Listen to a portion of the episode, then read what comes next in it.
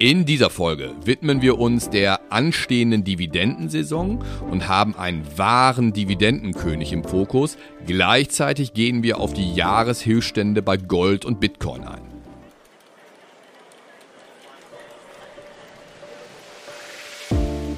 Märkte kompakt. Vermögen, regional, Vertrauen. Der VR Private Banking Podcast Ihrer VR Bank Westmünsterland.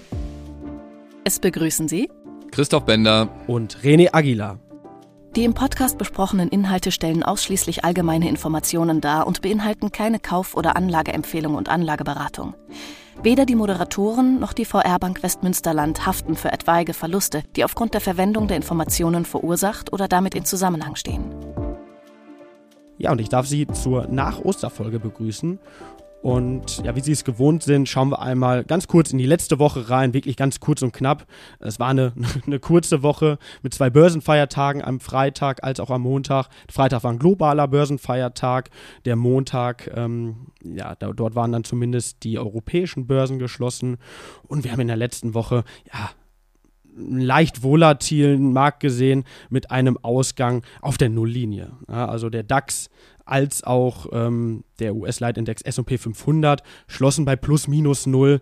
Der technologielastige Nasdaq ähm, ja, bei minus 0,36 Prozent.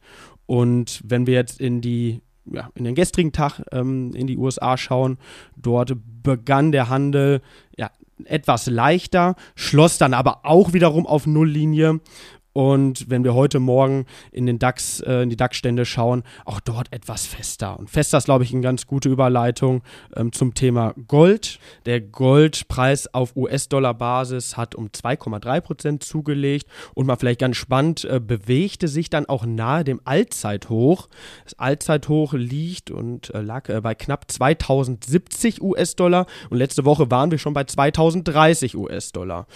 Und da interessiert die Zuhörer und Zuhörerinnen mit Sicherheit, warum und weshalb äh, der Goldkurs so, sich so stark dann präsentiert, Christoph. Es ist ein Stück weit wahrscheinlich auch das, was wir in den letzten Podcast-Folgen schon zum Besten gegeben haben. Das spielt viel zusammen. Also wir sehen auf der einen Seite bestimmt dieses schwindende Vertrauen ins Finanzsystem, Stichwort Silicon Valley Bank und Credit Suisse. Ähm, wir sehen, dass ein Stück weit auch das Vertrauen in den US-Dollar schwindet, der sonst ja immer ganz gerne als Krisenwährung hergehalten hat. Wir sehen die hohen Inflationszahlen nach wie vor.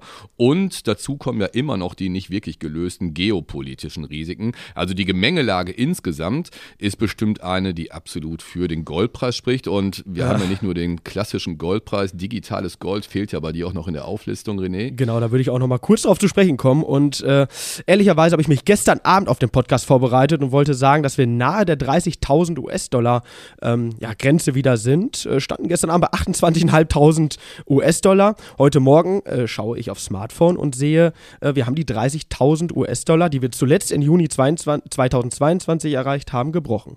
Ähm, also genau so, wie du es sagst, Christoph. Äh, ja, auch nochmal ein Jahreshoch übrigens im Bitcoin. Aber ich glaube, René, das soll schon fast gewesen sein. Würde ich sagen, genau. Für den Rückblick. Ja, ja. Das war ja auch eine kurze Woche.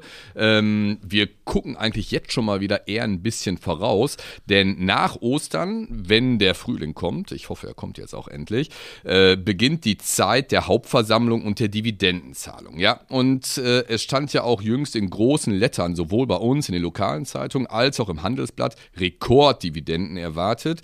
Ja, und tatsächlich, äh, da ist von Krise nicht wirklich viel zu merken, denn trotz des Krisenjahres 2022 wird erwartet, dass die DAX-Unternehmen in der Summe so viel Dividende ausschütten wie noch nie zuvor.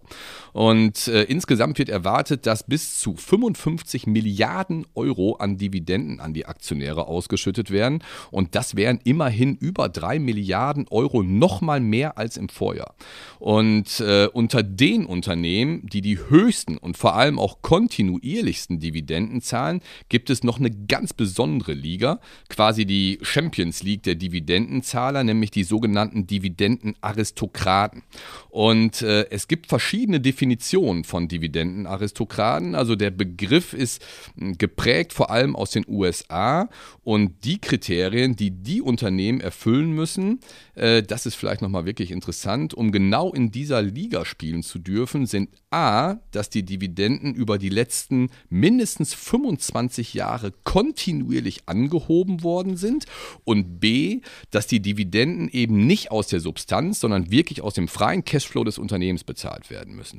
Man spricht dann von einer sogenannten geringen Payout-Ratio, die in der Regel unter 100 Prozent liegen muss. Und äh, das ist auch nochmal interessant. Es gibt weltweit nur 152 Aktien, die diese Kriterien überhaupt erfüllen. Davon stammen 119 aus den USA und der Rest dann halt aus dem Rest der Welt. Und René, einen dieser Dividendenkönige hast du dir rausgepickt. Genau, ich versuche nur mal einen draufzusetzen und du sprachst gerade schon genau von den Dividendenkönigen, die mindestens seit 50 Jahren äh, Dividenden zahlen plus stetiger Steigerung. Einer dieser Unternehmen ist Procter Gamble. Ähm, ja, viele von Ihnen äh, werden dieses Unternehmen kennen. Es ist ein Konsumgüterkonzern ähm, aus den USA, gegründet 1837. Ja, bekannte Marken hinter diesem Unternehmen sind Pampers, Oral-B, Braun Gillette, also Artikel des täglichen Bedarfs und ja, irgendwo ein Prototyp ja, einer defensiven Aktie, also irgendwo eine Krisenaktie, ähm, weil neben dem Thema gegessen, getrunken wird immer. Ähm, diese Artikel wird man auch äh, ja, Tag für Tag brauchen, also Artikel des täglichen Bedarfs. Und ähm, ja, seit 1890 festhalten, seit 1890 erhalten die Aktionäre bereits eine Dividende und dabei ähm, unterbrach dieser Dividendenaristokrat, also Procter Gamble, in noch keinem Jahr die Dividendenzahlung. Aber, und deshalb ähm, diese zwei Komponenten, mindestens 50 Jahre Dividendenzahlung plus stetige Steigerung. Seit 67 Jahren zahlt Procter Gamble eine Dividende plus stetiger Steigerung, also seit 1956. Und deshalb glaube ich ganz zu Recht einer der Dividenden Könige, ähm, ja, die es gibt. Und das zeigt ja auch irgendwo am Kurs. Wenn man mal den, den Kurs nimmt vom 01.01.2000, mal ein Beispiel, ähm, konnte man die Aktie zu 50 Dollar kaufen. Heute steht der Kurs bei 150 Dollar. Man hätte sein Kapital verdreifacht. Wenn man die ähm, reinvestierten Dividenden mit einberechnet und das Thema Zinseszinseffekt dann noch mit betrachtet, liegt der Kurs bei über 500 Prozent. Also man hätte sein Kapital mehr als verfünffacht. Also schon interessant, glaube ich, Christoph, welche Power eine auskömmliche Dividende entfachen kann. Absolut, absolut. Ja, und auch in Deutschland äh, gibt es solche Aktien, die es dann allerdings nicht wirklich auf 50 Jahre schaffen. Aber immerhin, auf Platz 1 in Deutschland unter diesen Dividendenaristokraten liegt eine Aktie aus dem DAX, nämlich Fresenius. Die haben immerhin es geschafft, die letzten 25 Jahre Jahre die Dividende kontinuierlich äh, erhöhen zu können und zwar durchschnittlich sogar um 18,9 Prozent pro Jahr.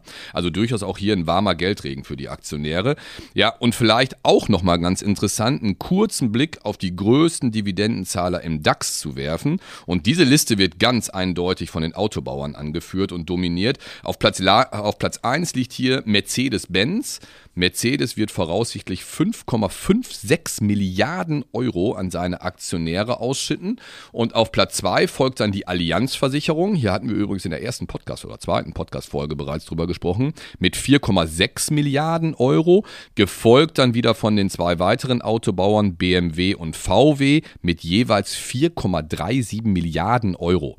Ähm, BMW übrigens weist äh, dann auch die höchste Dividendenrendite von allen DAX-Werten aus, äh, denn die Dividende wird äh, unerwartet deutlich, um sage und schreibe 47 Prozent von 5,80 Euro auf 8,50 Euro erhöht dieses Jahr und daraus errechnet sich dann aktuell eine Dividendenrendite von circa 8,3 Prozent. Ja, und getoppt wird das eigentlich nur noch von VW. Hier liegt zwar die reguläre Dividendenrendite nur in Anführungsstrichen bei 6,9 Prozent, aber der ein oder andere äh, wird es mitgekriegt haben. VW hat bereits im Januar 19,06 Euro pro Aktie ausgeschüttet, um damit äh, einen Teil der Erlöse aus dem Börsengang von Porsche an die Aktionäre zurückzugeben. Und wenn man diese Sonderdividende mit einbezieht, dann liegt die Dividendenrendite in diesem Jahr bei sogar unglaublichen 21,9 Prozent. Also du hast schon recht, René, die Dividende sollte ganz gewiss nicht unterschätzt werden. Aber das vielleicht mal als kleiner Ausblick auf die anstehende Dividendensaison und äh, ich glaube, da sind wir schon beim Ausblick. Ja, ganz genau. Ne, bevor wir diese, ich glaube, recht kompakte Nach-Osterfolge dann auch schließen, äh, schauen wir wieder nach vorne. Wenn wir in den letzten ein, zwei Wochen gesagt haben, dass der Ausblick eher ein bisschen mau ist, ähm, ja, nimmt das Ganze wieder ein Stück weit Fahrt auf. Also von der volkswirtschaftlichen Seite erwarten wir am Mittwoch die Verbraucherpreise ähm, aus den USA, also die Verbraucherpreise März. Ähm, der Markt erwartet dort eine Abschwächung von 6% auf 5,2%. Und im Weiteren am Freitag werden Einzelhandelsumsätze aus den USA bekannt gegeben und dies oder diese stellen ja einen gewichtigen Indikator für das Wirtschaftswachstum dar. Ähm, also die Einzelhandelsumsätze machen ein Drittel Verbraucherausgaben aus, diese wiederum zwei Drittel des gesamten Wirtschaftswachstums. Und ähm, auf der anderen Seite, neben der volkswirtschaftlichen ähm, Front, gibt es dann von der Unternehmensseite, also die Berichtssaison geht wieder los und ähm, ja, traditionell beginnen die US-Großbanken am Freitag mit äh, JP Morgan und äh, ich glaube vor allem vor dem Hintergrund ja, des Bankenbebens in den USA, ähm, wo wir die letzten Wochen drüber gesprochen haben, wird es, denke ich, relativ spannend äh, zu beobachten sein, was die Großbanken zu verkünden haben. Ja, das soll es dann mit der diesmaligen Folge gewesen sein. Und ja, gerne abonnieren Sie uns, empfehlen Sie uns gerne weiter und geben Feedback an podcast.vrprivatebanking.de. Danke fürs Zuhören. Danke fürs Zuhören. Ciao. Wichtige Angaben zu den im Podcast aufgeführten Wertentwicklungen können Sie unseren Shownotes entnehmen. Ihr Private Banking Team.